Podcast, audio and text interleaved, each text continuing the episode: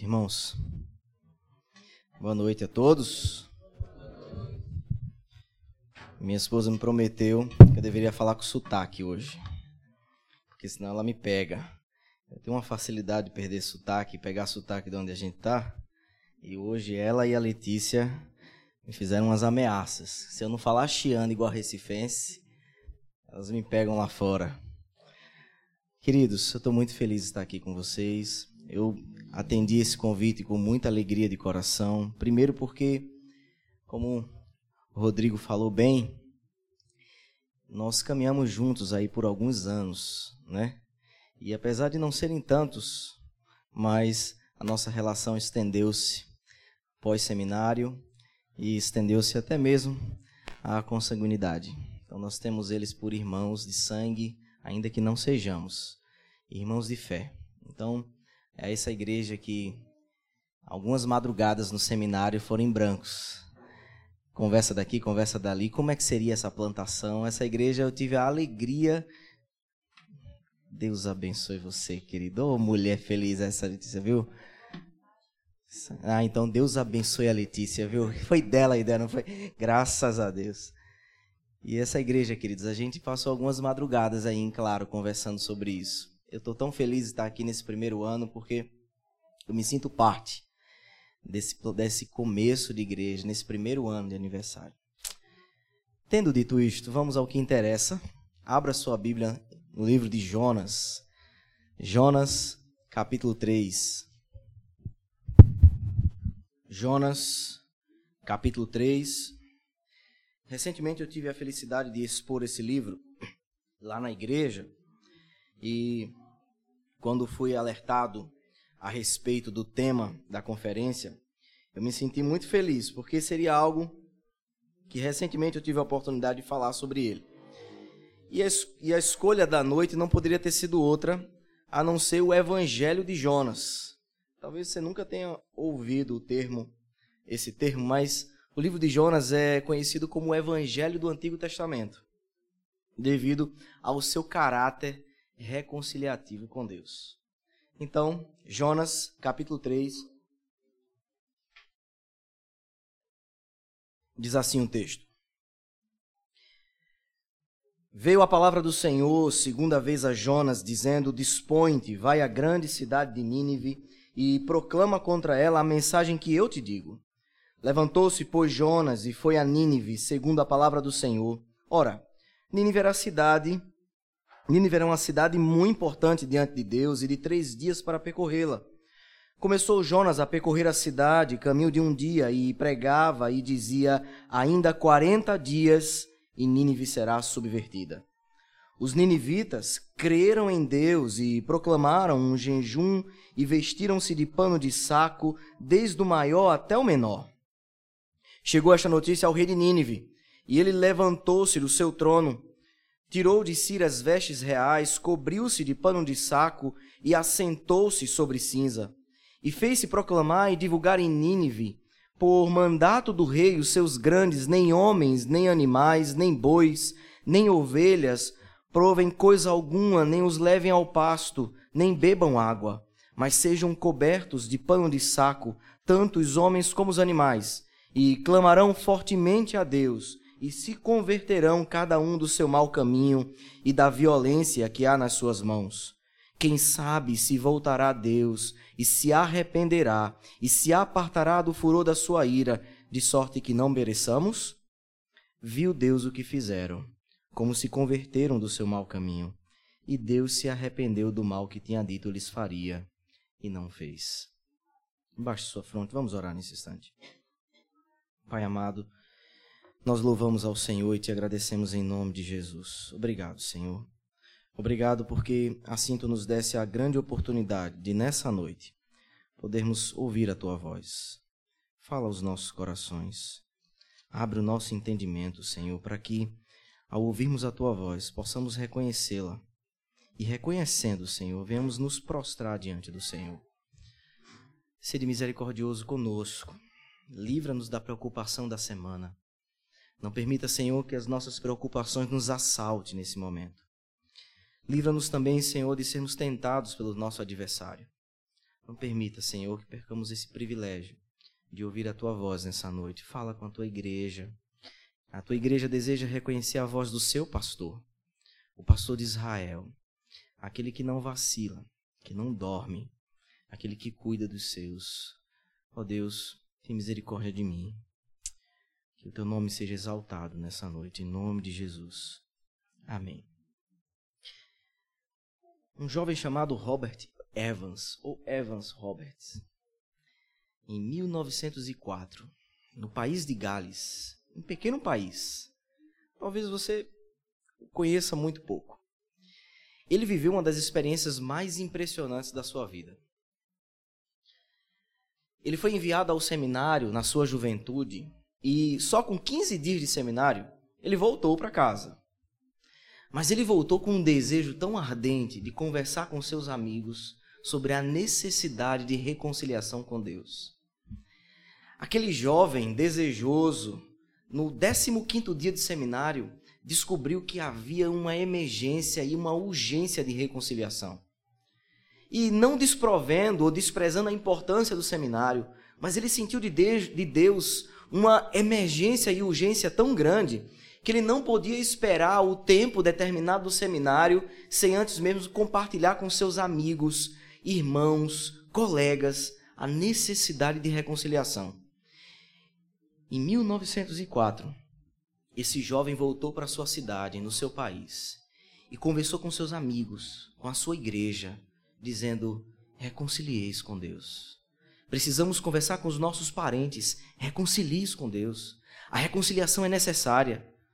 E ele fez isso de uma forma tão maravilhosa e nunca houve na história, pelo menos no período que nós vivemos, um fato tão inusitado como num país inteiro conversões como aconteceu no país de Gales.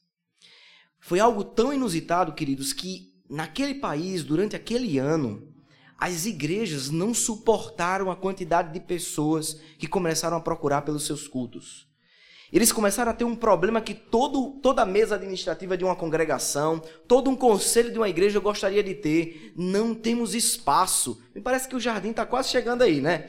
Não temos espaço, vamos derrubar a parede, precisamos de espaço, vamos dividir os cultos. Eles começaram a fazer três cultos por domingo, quatro cultos por domingo. As reuniões da semana de oração era só um dia, começaram a fazer todos os dias da semana. A cidade inteira começou, ouviu a voz da reconciliação de Deus.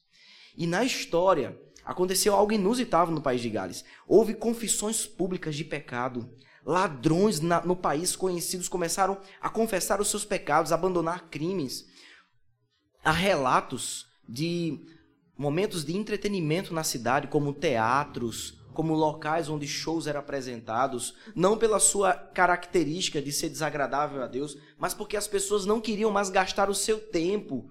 E isso fez com que esses, esses momentos enfraquecessem, os teatros fecharam, os locais, porque as pessoas desejavam e ansiavam por estar em comunhão com a igreja, adorando a Deus. No país de Gales, em 1904, uma voz ressoou sobre aquele país: reconciliação. E o país inteiro atendeu a esse chamado. Os, os, os, canais de comunicação da época divulgaram isso. Se você entrar na internet, você consegue encontrar registros disso. Quando você voltar para casa hoje, abra a internet e procure 1904, Avivamento, País de Gales. Você vai ver as notícias que rolavam na cidade, momentos impressionantes, onde todo um país respondeu à necessidade de reconciliação. O texto que nós lemos, ele também apresenta um momento de grande avivamento na história. Não foi só no país de Gales que esse avivamento aconteceu. Lá em Nínive também aconteceu um grande avivamento. E apesar no país de Gales, em 1904, esses grandes avivamentos acontecerem, eles sempre foram marcados por momentos temporais. No país de Gales, hoje, nós temos aproximadamente 8% da população cristã. E desse 8% é caracterizado por mais imigrantes do que de fato moradores do país. Foi um momento da história em que Deus resolveu salvar uma geração inteira. Tiveram filhos e filhos mas eles viraram, a, eles viraram as costas para Deus. Nínive também passou por uma experiência como essa. O profeta Jonas ele é conhecido como um profeta fujão. Você deve conhecê-lo por um, um coadjuvante da história que é o famoso peixe. Mas você verá comigo que ele é apenas um coadjuvante nessa grande história. Jonas é conhecido como aquele que tentou fugir da presença de Deus, como o pregador e o evangelista que não desejava a conversão dos seus ouvintes, por mais impressionante que seja. Mas o livro de Jonas, ele retrata o evangelho no Antigo Testamento de uma forma tão clara que apesar de um profeta fujão, Deus salva o seu povo. E esse é meu objetivo nessa noite com vocês, queridos.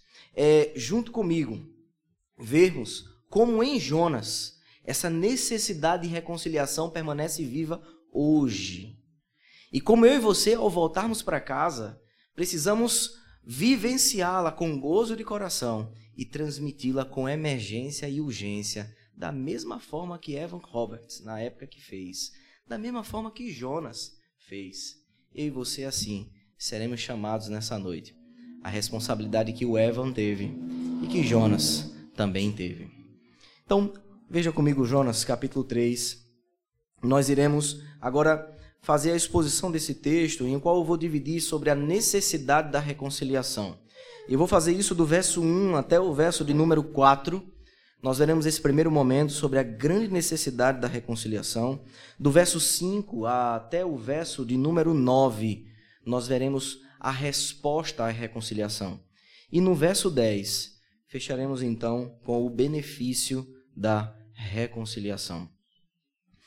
Como disse, o livro de Jonas ele, ele tem quatro capítulos apenas. Há quem diga que o primeiro capítulo do livro de Jonas é semelhante ao filho pródigo. O primeiro e o quarto capítulo eles casam-se perfeitamente. Você deve ter ouvido diversas vezes a história de Jonas, mas Jonas como um profeta, no primeiro capítulo, ele resolve fugir de Deus. Ele estava em Jerusalém, um profeta conhecido na sua nação, nacionalista, porque ele viveu o momento de, do rei Jeroboão II, o momento onde Israel prosperou economicamente e territorialmente de uma forma impressionante. Mas ao mesmo tempo que prosperava, houve uma grande decadência espiritual em Israel. Foi um período de Israel em que os profetas eram assassinados por profetizarem assim diz o Senhor. Jonas viveu um momento tenso e próspero em Israel. E por causa da sua, das profecias do crescimento de Israel, ele tornou-se um profeta conhecido na sua cidade, no seu povo, porque foi dele onde o povo ouviu, assim diz o Senhor, e as bênçãos chegaram ao povo de Deus através do ministério dele. Conhecido então em sua região, Deus faz um chamado impressionante a Jonas no capítulo 1. Jonas, sai da tua terra, vai a Nínive. E nós conhecemos a história. Jonas resolve fugir de Deus no primeiro capítulo e Deus manda um caçador de recompensa atrás de Jonas, uma grande tempestade, que encontra ele no meio do barco, no meio do mar, dentro de um barco com marinheiros fenícios tentando esconder-se ou indiferente enquanto uma grande tempestade estava acontecendo, estava Jonas dormindo e os marinheiros apavorados. Eles descobrem então porque Jonas está ali e ficam revoltados com Jonas, porque Jonas diz: Olha, eu sirvo ao Deus, Criador do céu, do mar e da terra. E os homens ficam: Você está louco? Você está fugindo do Deus que criou o mar, pelo mar e ainda no nosso barco? E aí jogaram Jonas do barco. Não havia outro resultado disso. Eu e você teríamos feito o mesmo. Quem jamais vai fugir de Deus que criou o mar, num, pelo mar e ainda mais num, num barco deles? Jonas então afunda. E o capítulo 2 de Jonas é fantástico, é uma poesia. Jonas consegue transcrever poeticamente o momento em que ele afundava, tendo a morte por certa. E aí nós vimos no capítulo 2 um acontecimento fantástico. Talvez você seja surpreendido nessa noite e achar que o peixe foi o castigo de Jonas. Mas o grande peixe foi a salvação de Jonas. O peixe foi a misericórdia de Deus. Porque afundando e tendo a morte por certa, no capítulo 2 ele chega a dizer que as algas estavam enrolando já em, suas, em sua cabeça. Tendo a morte por certeza, Deus ordena que um grande peixe o salve de morrer afogado. E ele passa três dias e três noites no ventre de um animal. Conhecemos bem essa história. Termina o segundo capítulo de Jonas, Jonas vomitado na praia. E diz o Warren Rees, um comentarista, nós não sabemos quem ficou mais aliviado. Se foi o peixe que se livrou de um profeta indigesto por três dias e três noites no seu ventre, ou se foi Jonas que não aguentava mais o cheiro de sushi dentro do estômago do animal. Sendo um sushi ambulante, Jonas sai andando pela praia a caminho de Nínive, arrependido de assim ter deixado o seu chamado, e a caminho de Nínive ele segue. Começa o capítulo 3, o capítulo que nós lemos, e vamos tentar cumprir esse objetivo dentro de alguns minutos que me foi dado. Pretendo alargá-lo, não muito, mas se assim o Senhor quiser, terminaremos a tempo. Queridos, Jonas, então, no capítulo 3. Veja comigo na sua Bíblia a necessidade da reconciliação. Veio a palavra do Senhor segunda vez a Jonas, dizendo: Veja, veio a palavra do Senhor segunda vez. Se você voltar para o capítulo 1, no verso 1, olha como começa o verso 1. Veio a palavra do Senhor a Jonas. Agora, o próprio Jonas, descrevendo esse momento, ele faz questão de relatar: foi a segunda vez. Eu precisei de uma primeira vez e me arrependi profundamente dessa palavra que chegou a mim por não ter aceitado. Mas dessa vez veio a segunda vez a palavra do Senhor. A ideia é que Jonas está recebendo agora um recomeço. É um novo começo. Jonas está recebendo uma segunda chance. Veio a palavra do Senhor segunda vez a Jonas. Essa é uma característica da reconciliação. Já diz o George Morrison, ele diz assim: a vida cristã vitoriosa é uma série de recomeços. Jonas prova isso na própria pele. Ele está recomeçando, vindo de Deus agora, mais uma vez a palavra dele. Veio a palavra do Senhor a Jonas. A segunda vez. Se você parar para pensar comigo, Noé pregou por 120 anos e não deram ouvidos à sua mensagem. Não só Noé, queridos, Abraão mesmo também recebeu uma, um momento interessante. Ele recebeu uma segunda chance. Abraão mentiu, dizendo que a sua esposa não era sua esposa, era sua irmã. E Deus deu uma segunda chance a Abraão. Pedro recebeu, acho que a quarta chance. Ele negou três vezes a Cristo. Por três vezes. E Cristo, ao encontrá-lo na praia, disse: Pastorei as minhas ovelhas, Pedro. Receber segunda chance é uma característica da vida de um cristão. A vida de um cristão é uma série de recomeços. Eu não preciso ser profeta para dizer isso a você. Ou não é verdade? Quantas chances nós recebemos da parte de Deus? Mas, queridos, quando nós pensamos nisso, nós temos um grupo na igreja onde nós vivemos que são conhecidos como os marginalizados da fé.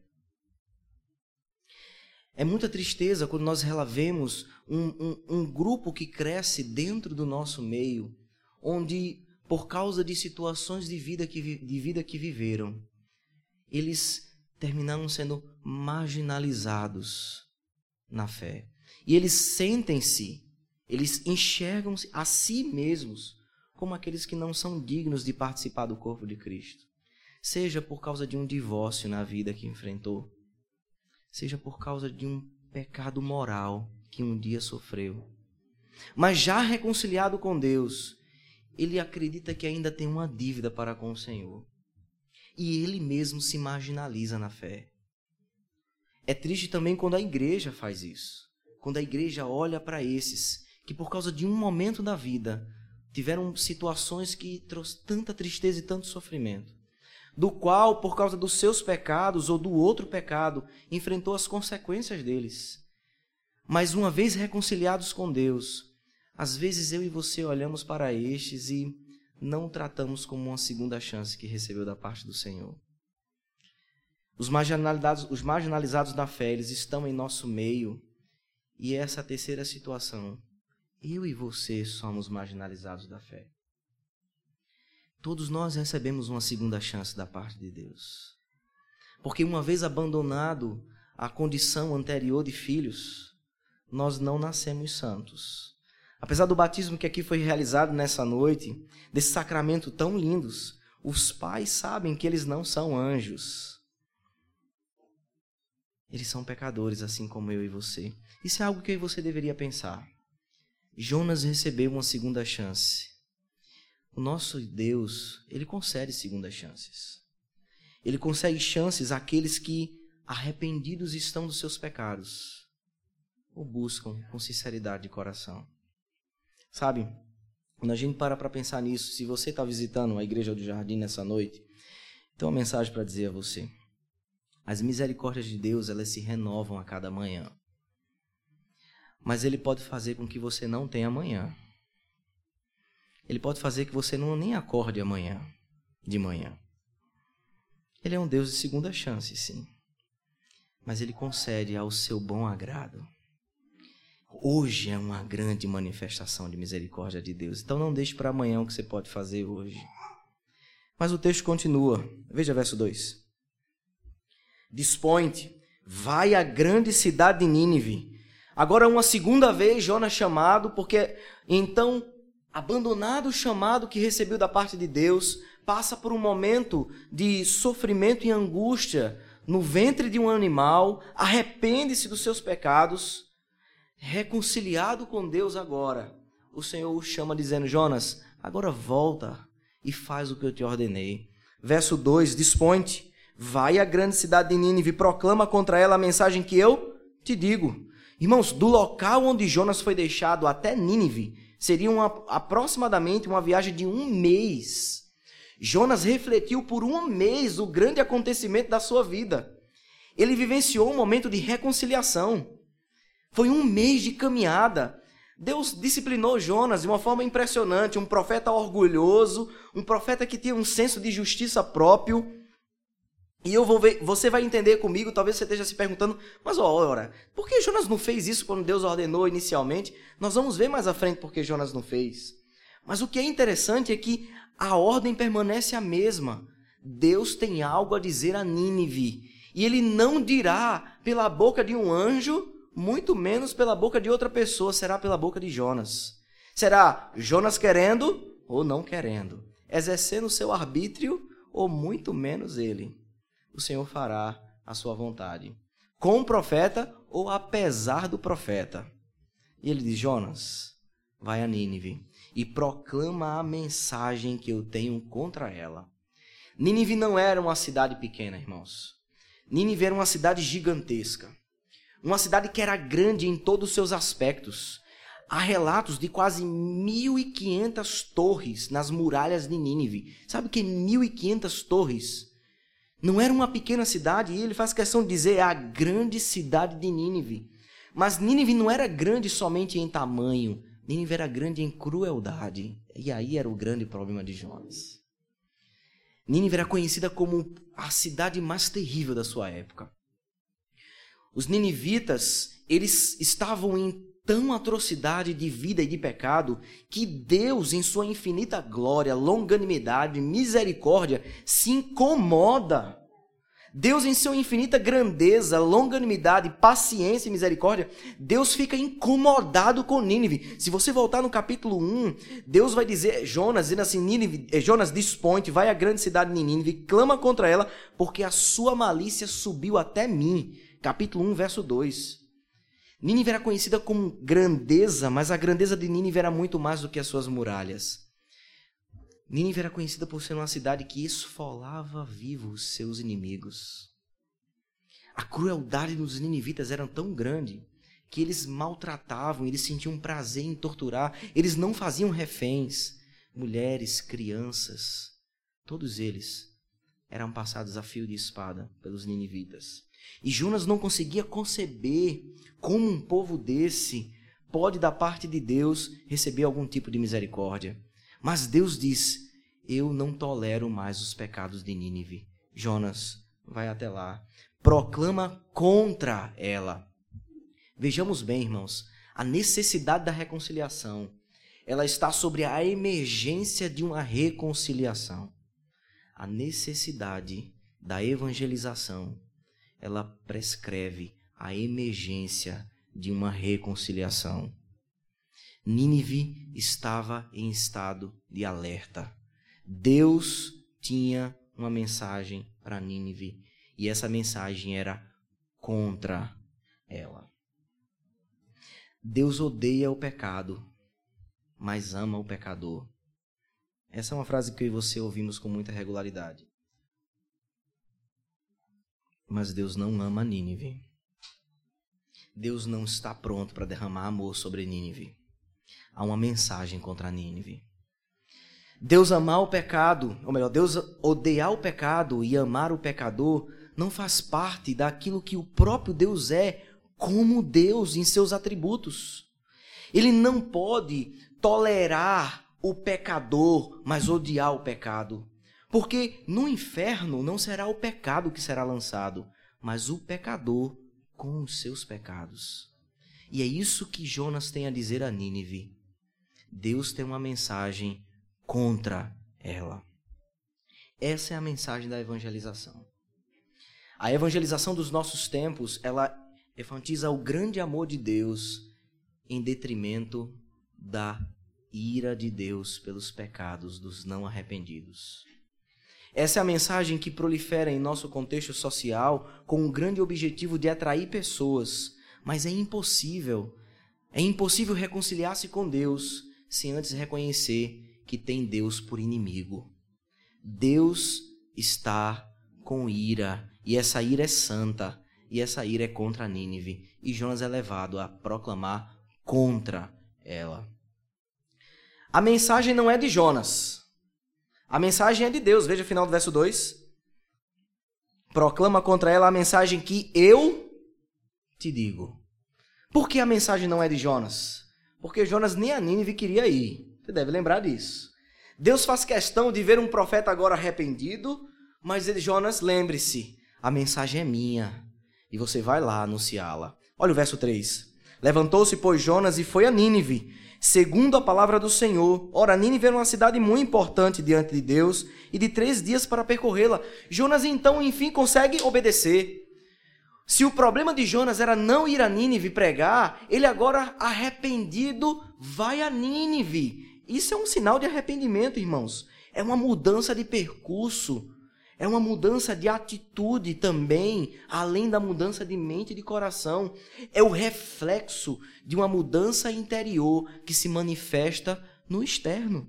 Jonas, então, no segundo capítulo, ora pedindo perdão a Deus e clamando por salvação. Deus atende, salva Jonas das profundezas do mar. E Jonas diz: Agora eu vou te obedecer.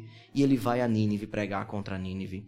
Mas no capítulo, no, no verso 3, ele vai dizer uma coisa interessante. Ele vai dizer que Jonas levantou-se, segundo a palavra do Senhor, e foi a pregar a uma cidade muito importante diante de Deus, de três dias para percorrê-la. Nínive tinha quase 12 quilômetros de diâmetro.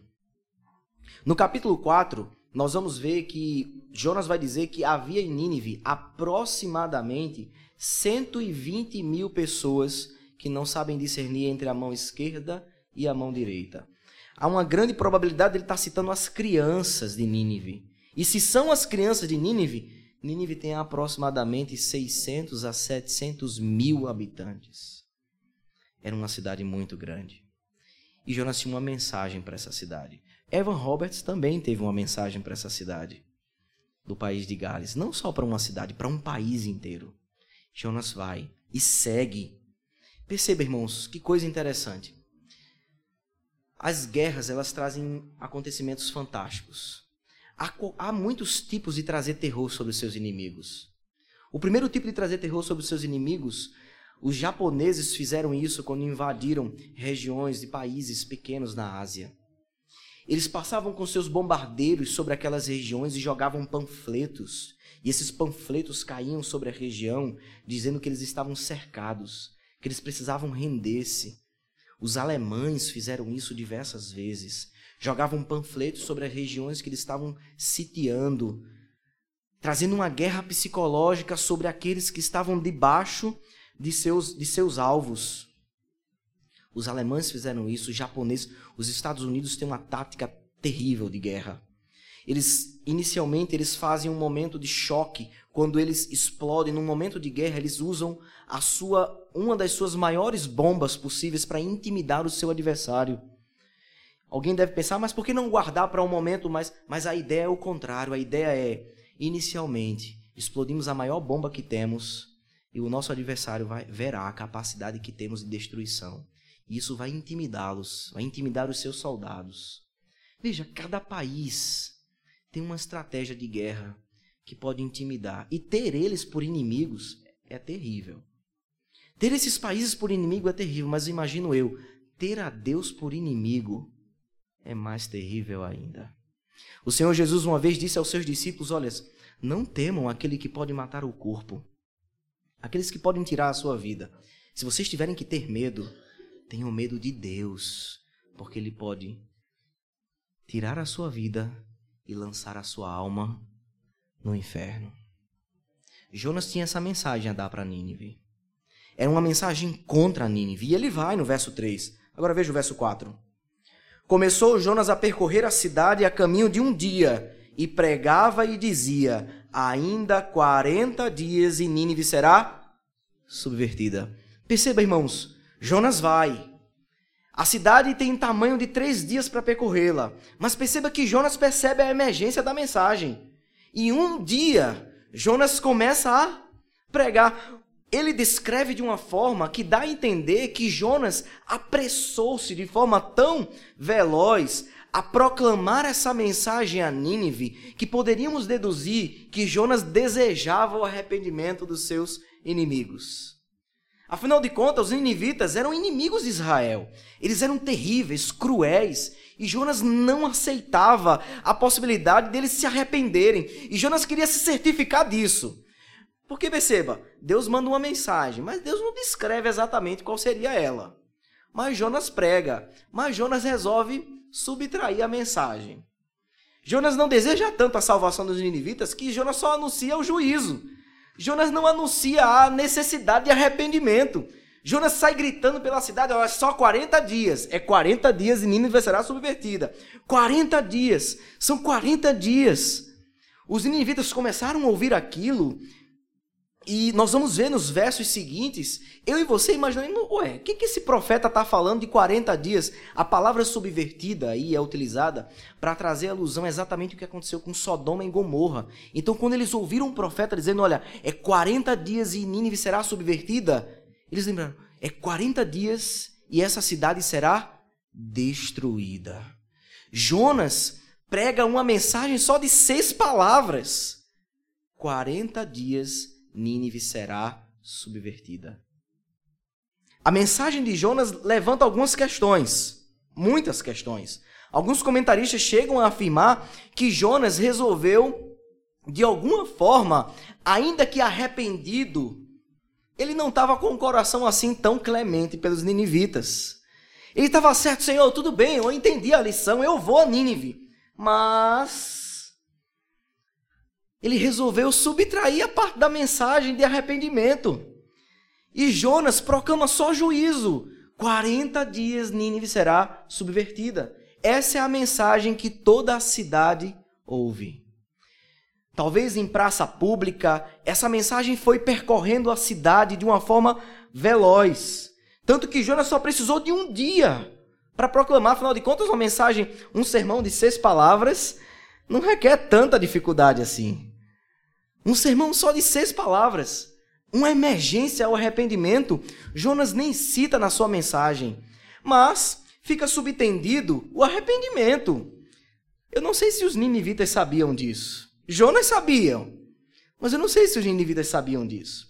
O Senhor Jesus, no Evangelho de Lucas, ele vai dizer que Jonas serviu de sinal aos ninivitas.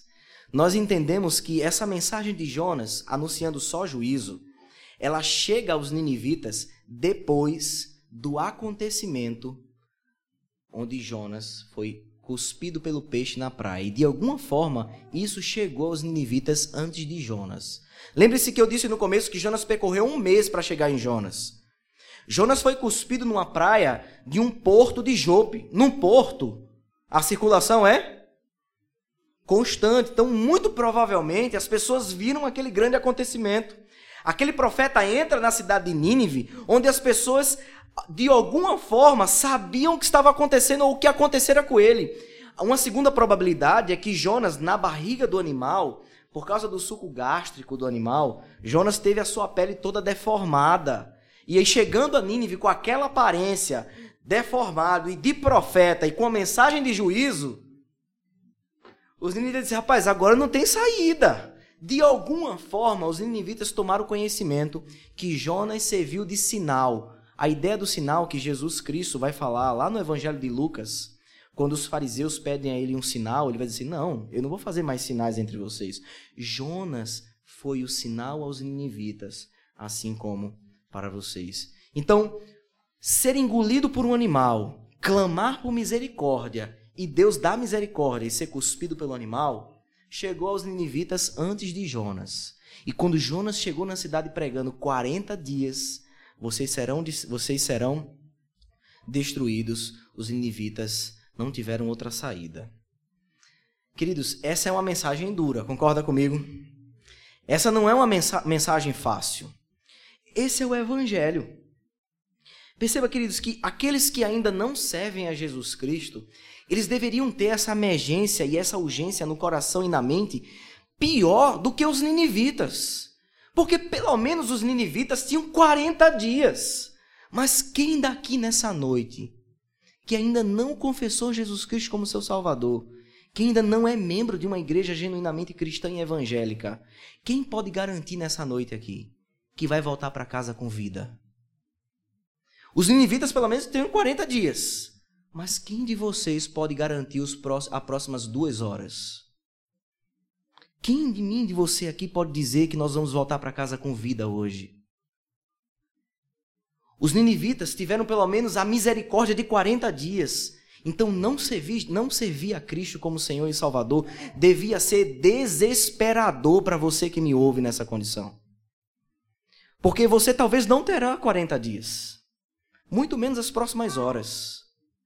Nós não sabemos se nem essa semana eu e você iremos viver.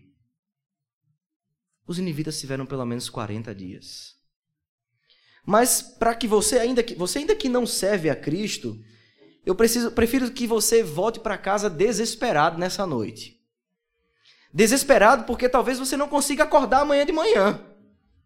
E você não tenha nem sequer um dia diferente dos 40 que os ninivitas tiveram. Mas e para aqueles que já confessam Cristo como seu Salvador? Para aqueles que já têm Cristo como seu Senhor e Salvador? Essa mensagem ela precisa ser urgente na nossa vida, como ela era para os ninivitas. A reconciliação, ela não é a manchete de um jornal que pode esperar ser lida na manhã seguinte. Ela é urgente.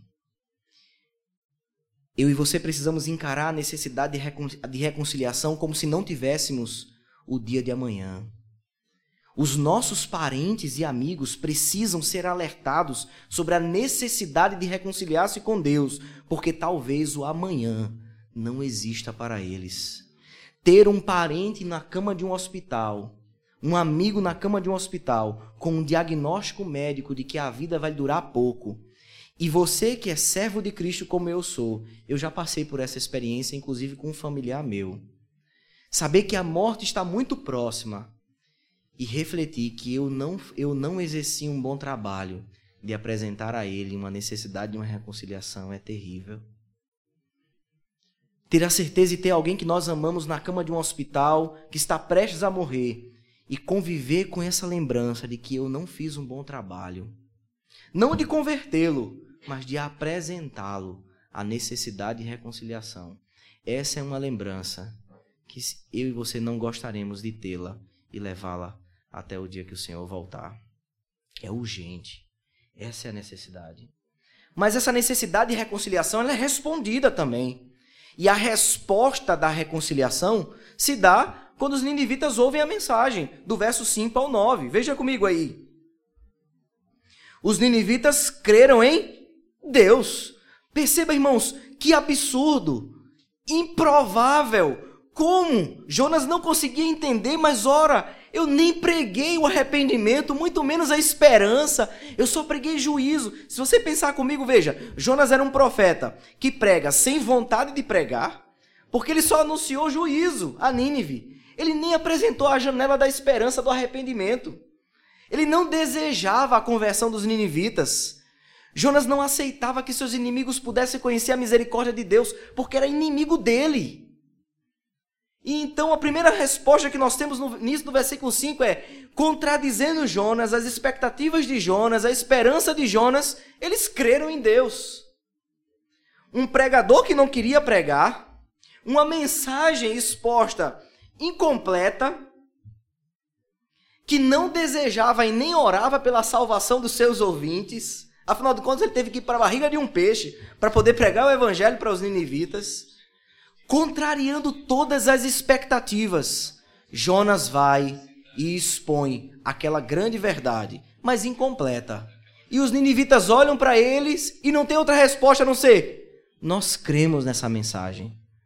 E qual é a resposta dessa crença? Olha, olha o verso 5. E proclamaram um jejum e vestiram-se de pano de saco, desde o maior até o menor. Queridos, que coisa impressionante! Eles creram. Eles creram quando tudo era contrário a isso. Quando até mesmo o missionário e o pregador não desejava. Jonas foi o primeiro pastor da história, o primeiro missionário que não desejava a salvação dos seus ouvintes. Mas eles creram. Porque a obra não era de Jonas. A obra era de Deus. Crer é milagroso. Ter fé é, um, é uma resposta a um milagre de intervenção divina. Que é através do profeta e apesar do profeta. Até quando o profeta não deseja, Deus não deixa os seus planos serem frustrados. Nínive ouve a mensagem, arrepende-se dos seus pecados, um jejum é proclamado, querido, isso é um milagre. Noé pregou 120 anos e ninguém ouviu ele, a não ser a sua família. 120 anos. Jonas só pregou uma mensagem de seis palavras. Ele não era ungido. O profeta não era poderoso. Não havia diferença nenhuma entre Jonas e Noé. A grande diferença é o autor da salvação que estava agindo. E em Nínive um grande avivamento aconteceu, um jejum foi proclamado. Este é um sinal de arrependimento deles. Houve um reconhecimento dos pecados cometidos. O jejum era proclamado quando se fazia necessidade de humilhação. Eles proclamaram um jejum, veja o verso 6. Mas não somente a cidade inteira, mas isso chegou ao rei de Nínive. Chegou esta notícia ao rei de Nínive, ele levantou-se do seu trono, tirou de si as vestes reais, cobriu-se de pano de saco e assentou-se sobre cinza. Queridos, Olha o evangelho que faz. O Deus que resolve salvar aqueles que estão arrependidos, ele não faz diferença entre ricos, pobres, brancos, pretos, azuis, amarelo. Ele não faz distinção e nem acepção de pessoas. A mensagem é urgente para todos. O rei de Nínive levanta, abre mão das suas vestes reais, as vestes de um rei de Nínive eram produzidas sobre pedras preciosas, ouro reluzente. Esse homem levanta-se do seu trono, chega até ele a mensagem que no, na cidade está acontecendo um movimento. Um profeta entrou na cidade dizendo que a cidade vai ser destruída. E o povo está clamando pelo Deus que o profeta serve para livrá-lo. O rei levanta-se do seu trono. E talvez diferente do que eu e você pense, vamos acabar com isso, manda a polícia, expulsa esse homem daqui. O rei levanta-se do seu trono. Despisse de toda a sua glória e de toda a sua magnanimidade. Abre mão das suas capacidades e da sua riqueza. E o texto diz: Levantou-se do seu trono, tirou as suas vestes reais, cobriu-se de pano de saco e assentou-se sobre cinzas. Cobriu-se de pano de saco, uma representação de humilhação. Um rei poderoso em Nínive humilha-se diante da mensagem de um profeta que nem está com tanta vontade assim que os seus ouvintes sejam salvos. um rei deixa a sua glória e humilha-se. Isso faz lembrar uma coisa minha a você. Nós temos um rei deixando toda a sua grandeza, vestindo-se de humilhação. Verso 7: E fez-se proclamar e divulgar em Nínive, por mandato do rei e seus grandes, nem homens nem animais, nem bois nem ovelhas provem coisa alguma, nem os levem ao pasto, nem bebam água. Um decreto foi publicado em Nínive. Esse rei, ele olha para sua cidade e vê a cidade já vivenciando um momento de avivamento, de necessidade de reconciliação com Deus de Jonas. Ele só faz agora oficializar com um decreto. E no decreto dele tem quatro elementos que a gente vai destacar. Ele primeiro manda com que todos os homens, por mandato do rei e dos seus grandes, nem homens, nem animais, nem bois, nem ovelhas, provem coisa alguma, nem os levem a pastos, nem bebam água um jejum solene, oficial, nacional sobre a cidade, onde até os animais são inclusos. Olha só, eu estou dando a vocês um pequeno spoiler da última mensagem dessa série. Até a criação precisa reconciliar-se. Até a criação recebe o impacto da reconciliação. Sobre os animais também há a grande necessidade, a criação geme pelo grande momento onde o reconciliador, o sumo sacerdote voltará para enfim resolver o problema da reconciliação com o Pai. Os animais entram no jejum. Todos eles, a, a inclusão dos animais aí mostra como eles estavam interessados na grande humilhação que estavam vivendo. Perceba que o rei de Nínive não pensa duas vezes. A única mensagem do mundo que coloca um rei de joelho, chorando e clamando pelo perdão é o evangelho. E esse evangelho é: arrependa-se. Ainda que nem Jonas tenha anunciado isso. Irmãos, a mensagem do livro de Jonas é: Deus é o autor da reconciliação e da salvação. Ele é o autor. Até mesmo quando os instrumentos não desejam a reconciliação, os seus planos não são frustrados. O rei se humilha. Essa é uma mensagem poderosa que coloca reis de joelhos, clamando pelo perdão divino. Eu e você precisamos encarar isso.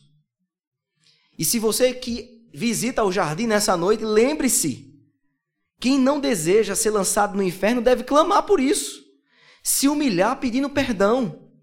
Porque a mesma mensagem que colocou um rei de joelho é a mensagem que nessa noite eu trago a você.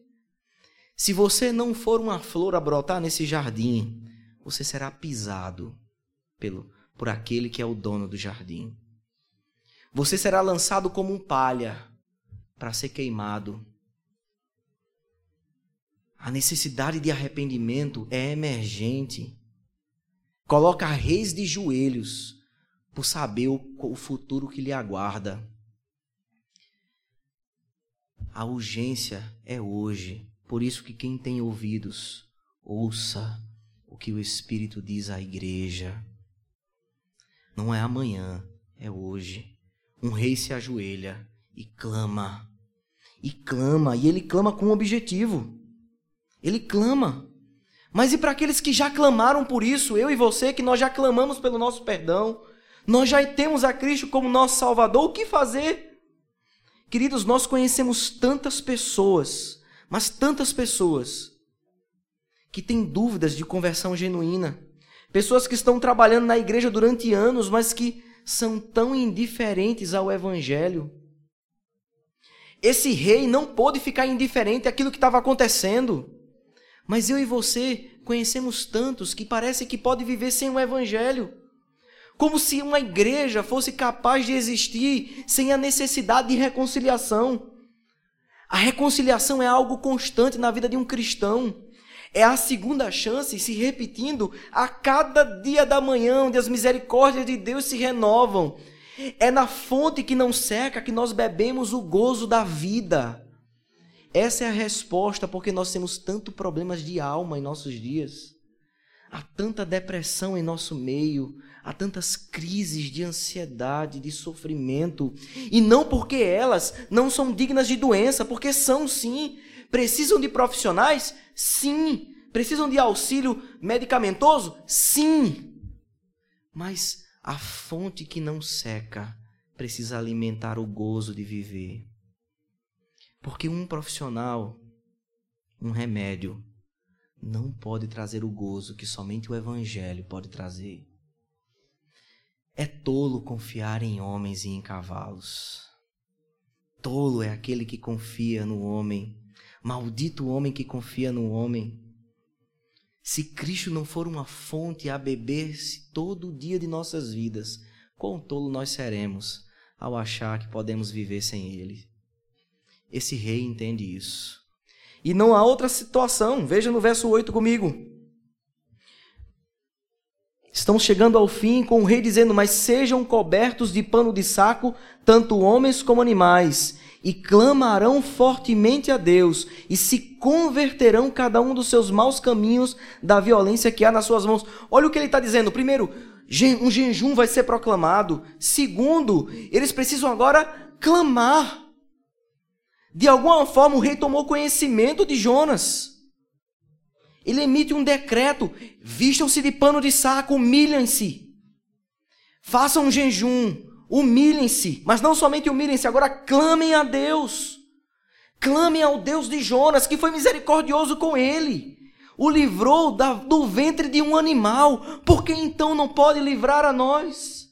O rei se levanta e diz assim: Olha, a cidade inteira vai ter jejum vistam-se pano de saco, clamem ao Deus de Jonas, ele é misericordioso. Talvez Jonas não seja tão misericordioso com a gente, mas o Deus dele é. Foi misericordioso com ele. Clamemos a ele, clamem. Mas não, só, não basta só clamar. Ele termina o verso 8 dizendo: E cada um do seu mau caminho e da violência que há nas suas mãos, convertam-se é necessário uma mudança também.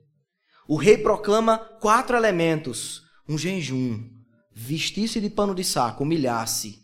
Terceiro, clamar a Deus. E segundo, transformação. Mudem de vida, abandonem. Aqueles que roubavam, não roubem mais. Aqueles que faziam uso do poder que recebiam para subjugar adversários e inimigos, não façam mais isso. Abram mão das coisas injustas que vocês fizeram. Devolvam aqueles que foram injustiçados. Mudem de vida, convertam-se. Quem sabe o Deus de Jonas olhará para nós como olhou para ele e se arrependa e livre a nossa cidade. Olha o final do verso, olha o início do verso 9, o grande propósito do rei. Quem sabe se voltará a Deus e se arrependerá e se apartará do furor da sua ira, de sorte que não pereçamos. O desejo do rei não era outro, era quem sabe, quem sabe ele seja misericordioso com a gente como ele foi com seu profeta. Quem sabe ele não nos poupe como ele poupou o seu profeta. Oremos, convertemos os nossos maus caminhos, ouçamos a mensagem. Esse era o desejo de um rei. Um povo que não tinha templos, não tinha tabernáculo, não tinha os oráculos de Deus, nem os profetas. A ouvir o chamado de Deus, prontamente atendem a ele. A reconciliação exige uma resposta. Essa é a resposta que Deus espera daqueles que ouvem o seu chamado. Nós chamamos isso de vocação eficaz. Quando nesse momento em que eu estou expondo essa mensagem, esse, esse chamado que eu estou fazendo aqui nessa noite, esse é um chamado externo.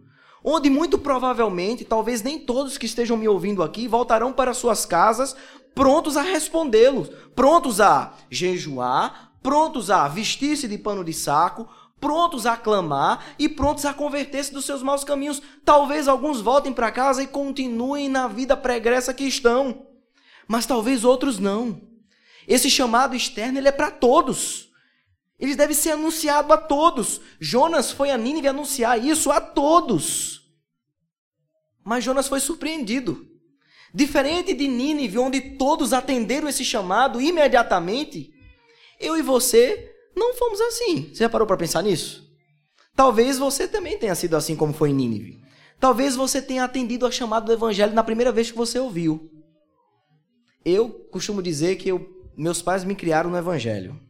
Mas eu posso dizer claramente, só aos 18 anos eu encontrei, Cristo me encontrou. Aquele chamado externo que eu ouvia todo domingo o pastor pregar, era só externo. Eu ouvia, mas não havia humilhação, não havia pano de saco, não havia arrependimento, não havia converter-se dos seus maus caminhos. Primeiro a bem-aventurança do Sermão do Monte, qual é? Estou antecipando a série da mensagem que o Rodrigo vai fazer aqui no próximo mês. Bem-aventurado os pobres de espírito, porque deles são o reino do céu. Pobreza de espírito é olhar-se a miserabilidade do seu coração. Eu, somente aos 18 anos, os meus olhos foram descortinados e eu pude ver a necessidade de reconciliação. Eu passei a minha vida inteira ouvindo aquela mensagem do Evangelho que durante tanto tempo foi exposta a mim, mas era só um chamado externo, até o dia em que Deus invadiu meu coração, em que Deus rompeu as portas do meu coração ele me transformou e abriu os meus olhos para olhar a miséria que havia em mim. E não houve outro resultado a não clamar ao Senhor, a não ser me vestir de pano de saco, a me humilhar, a não ser olhar para dentro de mim e dizer: Senhor, quão miserável eu sou, eu preciso de ti. Senhor, ajuda-me a abandonar os meus pecados. Ó oh, Senhor, livra-me. Eu preciso de um Salvador. Esse era o desejo do rei de Nínive. Clamemos, quem sabe quem sabe ele não olhará para nós e nos livrará das suas próprias mãos. Irmãos, eu queria finalizar o verso 10. Porque a urgência da reconciliação passa, primeiramente, pela necessidade dela. Ela é emergente. E ela é emergente porque é urgente. Talvez você não tenha nem 40 dias como os ninivitas. Não sei nem se você terá a noite de hoje para se arrepender. Talvez você não tenha a segunda-feira, muito menos a terça. Ela é para hoje, é para agora. Ela é emergente. E essa reconciliação, ela exige uma resposta. E a resposta é você reconhecer que você precisa de um Salvador. Precisa ser salvo do destino que lhe aguarda, que é o inferno. Como o rei de Nínive também percebeu, e ele clamou, vestiu-se de pano de saco e disse: Quem sabe quem sabe ele olhará para nós e nos salvará das suas próprias mãos. E por fim, isso nos leva ao benefício da reconciliação. O verso 10, veja comigo na sua Bíblia.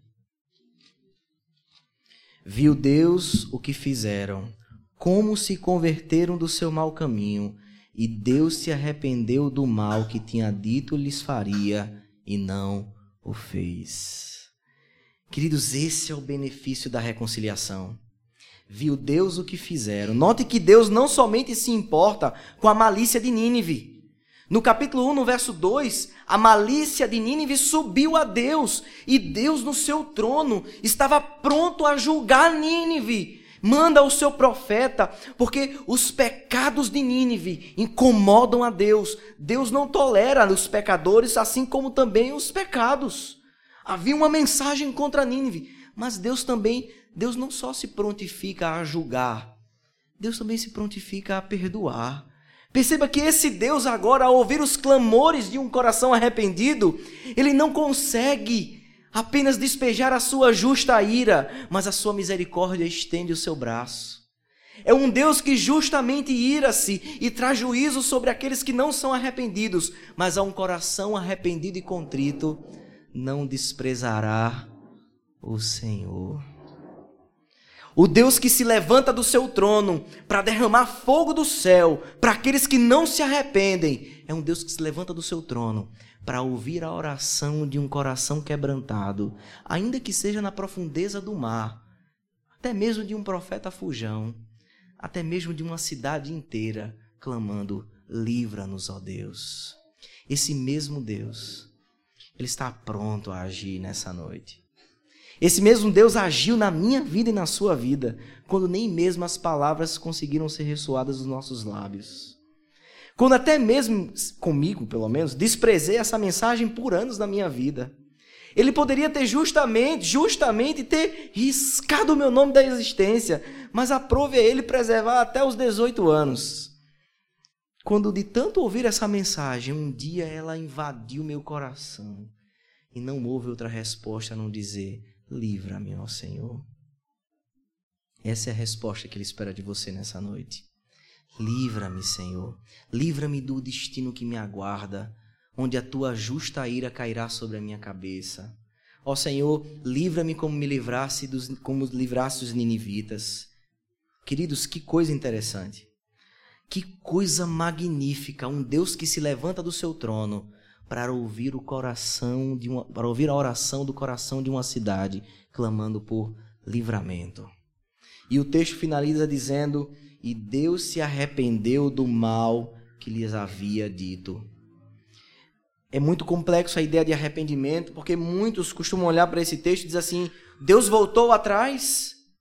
Ué, mas Deus não pode errar. Como é que ele se arrepende? O termo arrependimento está atrelado aqui ao profeta, ou melhor, a Deus, porque é a leitura do profeta. A leitura do profeta diante do fato é: Deus voltou atrás. Mas a leitura de Deus não foi essa. A leitura de Deus já pressupõe um arrependimento. Em Jeremias capítulo 18, ele vai dizer isso. Veja na sua Bíblia para a gente finalizar. Jeremias capítulo 18. Olha o que Deus já havia dito. Jeremias capítulo 18, versos 7, 8 e 9. No momento em que eu falar acerca de uma nação ou de um reino para o arrancar, derribar e destruir, se tal nação se converter da maldade contra a qual eu falei, também eu me arrependerei do mal que pesava sobre eles. Deus já havia dito que quando a sua justiça anunciada, uma nação arrependida clamasse, ele reteria seu juízo e dispensaria sua graça. Queridos, que magnífico isso! um Deus que está pronto a julgar e a ser misericordioso e gracioso. Um Deus que estende a sua mão para lançar no inferno os não arrependidos, mas que está pronto para ouvir um coração quebrantado dizendo: Livra-me, Senhor. Eu mereço o inferno, mas tem misericórdia de mim. Eu sou um pobre de espírito. Tem misericórdia de mim. Queridos, Jonas é um antitipo de Cristo. Jonas não tem como nós não olharmos para um profeta como Jonas, que prega uma mensagem pela metade. No capítulo 4, Jonas fica irado com Deus, porque Deus salvou Nínive. Ele não queria a salvação dos ninivitas. Mas quando nós olhamos para Jonas, nós não temos como não olhar para Cristo. Enquanto Jonas, apesar de obedecer à ordem de Deus, continua não desejando exercer misericórdia para com os ninivitas, Jesus Cristo na cruz do Calvário, ao olhar os seus algozes, diz: Pai, perdoa-lhes porque eles não sabem o que fazem. Pouco tempo depois, Pedro levanta-se para pregar o evangelho no momento de Pentecostes. E ao expor Cristo morto e ressuscitado, uma mensagem contra eles, eles perguntaram: O que faremos? Arrependam-se e ali foram batizados milhares de pessoas. Deus ouviu a oração de Cristo na cruz. Pai, perdoa-lhes, porque eles não sabem o que fazem. Aqueles mesmos que foram os assassinos de Cristo, pouco tempo depois estavam ouvindo a mensagem de Pedro, dizendo: O que faremos nós? Perdoa-nos, Senhor. Enquanto Jonas não desejava a salvação dos seus dos ninivitas, Cristo orou até mesmo pelos seus assassinos na cruz. Queridos, não tem como nós não vermos Nínive entre eu e você. Nínive representa bem como o seu e o meu coração é. Nínive representa bem como eu e você somos capazes de produzir tantos males de forma que Deus não se agrada, de forma que Deus não vai tolerar de forma onde no céu não vai entrar os adúlteros, os homicidas, os prostitutos. Esses não entrarão, porque não tem como desassociar o pecado do pecador. Por isso que a necessidade da reconciliação é emergente, é para agora, é urgente. E o Deus que clama está pronto a perdoar, a estender a mão, da mesma forma que está pronto a julgar. Aqueles que ouvindo essa mensagem voltarão para as casas essa noite e continuarão as suas vidas como se nada tivesse acontecido. O que lhes aguarda é o destino que aguardava Nínive. E o destino que aguardava Nínive era o mesmo que aconteceu com Sodoma e Gomorra. O fogo será derramado. Mas ele não será só temporal, ele será eterno. Onde a sua vida passará em toda a eternidade no inferno, clamando por salvação, clamando, orando e dizendo: livra-me. Mas no inferno, Deus não vai mais atender a essa oração. Ele só atenderá a oração enquanto o Espírito diz à igreja: arrependam-se, porque lá você clamará, mas as suas orações não serão ouvidas. Por isso é urgente essa necessidade. Essa necessidade requer uma resposta. Arrependam-se. Você pode nos procurar no término do culto, procurar a liderança da igreja, os irmãos de jardins, assim: olha, eu quero, eu ouvir essa mensagem, eu preciso de reconciliação, seja bem-vindo. O que eu faço? Oremos juntos. Arrependam-se, deixem seus maus caminhos, agarre-se no seu Salvador, clame por Ele. Mas o que eu faço? Nada. Creia no livramento. Creia, Cristo é o livramento de Deus que o rei de Nínive clamou. O benefício da reconciliação é essa. Cristo prometido nasceu encarnado, caminhou comigo e com você morreu numa cruz e ressuscitou. Ele é o benefício da reconciliação. Ele é o livramento que a reconciliação grita: arrependam-se, arrependam-se, arrependam-se. Primeiro ano, aniversário da Igreja Presbiteriana do Jardim. E durante um ano essa mensagem foi proclamada: arrependam-se, reconciliem com Deus. Aqui é um jardim de reconciliação. Nós clamamos, mas para ser plantado nesse jardim, há uma mensagem contra você. E você precisa ouvir essa mensagem e não tem outra resposta a não ser: livra-me, Senhor. Quando você clama pelo livramento, você vai descobrir que esse livramento já é anunciado, ele já foi dado. Ele já foi anunciado, ele já foi prometido, ele já veio, nasceu, cresceu, morreu e ressuscitou. Por isso ele é anunciado nessa noite a você. Cristo é a reconciliação. Esse é o ministério que Paulo exerceu. E eu e você, como embaixadores de Cristo, essa é a mensagem que a Igreja Presbiteriana do Jardim irá pregar, não é no outro aniversário. Ela prega todos os domingos.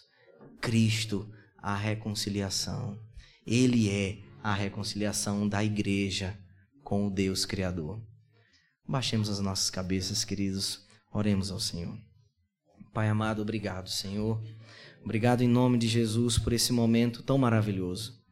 Ó Deus, nós te louvamos porque nós podemos nessa noite vermos através do profeta Jonas, através desse momento onde ele, Senhor, diante do, do chamado pela segunda vez, pregou contra Nínive a mensagem do Senhor os ninivitas ouviram essa mensagem, arrependeram-se dos seus maus caminhos, clamaram por livramento, e o Senhor prontamente atendeu aos seus clamores. Ó Senhor, nós te louvamos por aqueles que estão nessa noite aqui, e que por algum motivo, Senhor, ainda não clamaram por livramento. Por algum motivo, até hoje, Senhor, não perceberam a grande necessidade e a urgência da reconciliação. Ó Senhor, invade suas mentes e seus corações, perturba suas noites, trazem pesadelos sobre eles, Senhor, para que eles tenham noites de insônia, para que eles não consigam viver em paz com o destino certo que lhes aguarda, que é a destruição. Ó Senhor, faz eles clamarem, faz eles clamarem para o livramento, ó Pai. Ó Deus, e para aqueles que já livres em Cristo estão, Senhor, traz sobre a igreja presbiteriana do jardim essa grande emergência desse chamado, para que nós, como igreja, encaremos com urgência essa mensagem e proclamemos a todos que estão à nossa volta: não é para amanhã, é hoje. Arrependam-se, arrependam-se, arrependam-se. Ó Deus, abençoa as nossas vidas. tem misericórdia de nós. Obrigado, Senhor, por nos fazer parte do teu povo. Obrigado porque o Senhor nos fez ouvir essa mensagem um dia e prontamente nós te atendemos, Senhor. E aqui estamos nessa noite louvando e glorificando o teu nome. Nós te agradecemos em nome de Jesus. Amém.